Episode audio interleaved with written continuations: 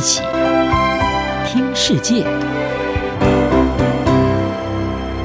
欢迎来到一起听世界，请听一下中央广播电台的国际专题报道。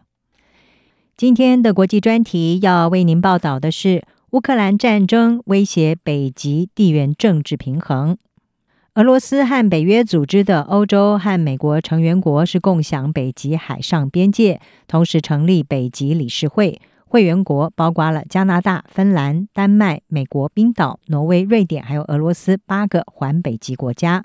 北极地区是能源资源还有国际航运路线的潜在宝藏。因为特殊的地理环境，受到北极国家之间复杂的双边协议约束。而尽管俄国和其他七国在政治和军事存在对立，但是在北极事务大致是维持合作的关系。这主要是和各国共享北极地区资源、恶劣的地理环境条件促使彼此合作有关，也使得这些国家在海事法、环保平衡还有安全需求上是有着一致的共识。同时，对北极灾难事件展开搜救和救援行动上，可以采取协调的行动。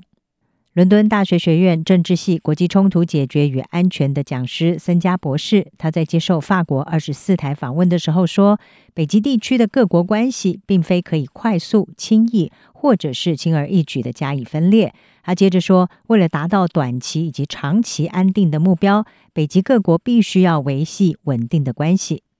然而，有迹象显示，俄罗斯入侵乌克兰已经破坏这种微妙的平衡。在北极理事会的八国当中，除了俄罗斯之外，其他七国都透过提供军事援助还有财政支持来帮助乌克兰对抗俄罗斯的入侵。这七国也在今年三月的时候宣布，因为莫斯科公然侵犯乌克兰主权，他们将抵制和担任北极理事会轮值主席的俄国进行谈判。因此，这个理事会的运作实际上目前是已经停摆，而俄罗斯在原则上是担任北极理事会轮值主席，会到二零二三年。此外，北极地区的冰层急剧的融化也正在改变这个地区的政治和经济样貌。在过去的三十年里，北极最厚的冰层因为地球暖化的影响，已经减少了百分之九十五。如果温室气体排放量继续的以目前的速度增加，那么到了二零四零年，北极地区的夏天可能会出现无冰的现象。挪威国防研究所的俄罗斯军事和北极安全专家齐斯科他就说：“我们基本上是在世界之顶开辟了第五个海洋。”他说：“当那片海洋开放的时候，将被用于经济和军事目的。”而在整个北冰洋的海岸线当中，有百分之五十三是属于俄罗斯，因此冰层的流失也会改变俄罗斯的军事关注焦点。齐斯科说，原本那些边界获得冰层的保护，但是现在冰层正在消失，也意味着北极地区有可能会被其他国家用来攻击俄罗斯。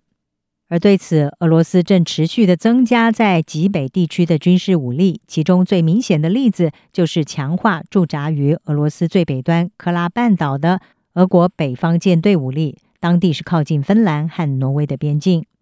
另一方面，俄罗斯和环北极地区的北约会员国升高军事对峙，主要是起源自二零一四年成立北方舰队联合战略司令部，强化北方舰队的军事力量。同一年，俄罗斯并吞了乌克兰的克里米亚半岛。国际观察家认为，这个事件是凸显出俄罗斯在北极的军事活动已经采取越来越激进的态度，也升高对其他环北极国家的威胁。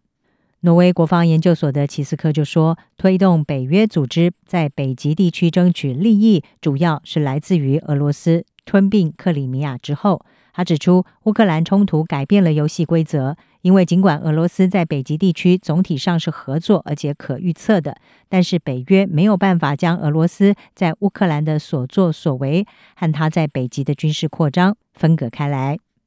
此外，当前的乌克兰战争也升高了俄罗斯和北约国家在北极的赌注。因为莫斯科入侵乌克兰，已经决定要加入北约的瑞典和芬兰，在成为北约会员国之后呢，将会使得北极理事会除了俄罗斯之外，其他七国都是北约军事联盟的一部分。而俄罗斯先前就已经警告，如果瑞典和芬兰加入北约，就会在波罗的海地区部署核子武器和极音速飞弹。此举也将会升高双方的对立，波及双方在北极地区的合作。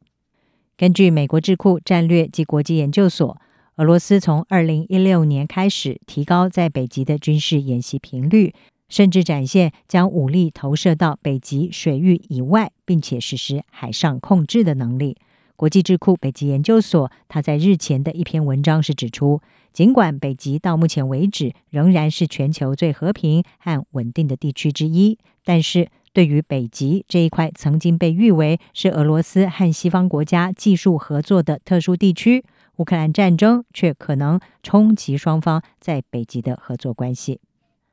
以上专题由张子清撰稿，还请播报。谢谢您的收听。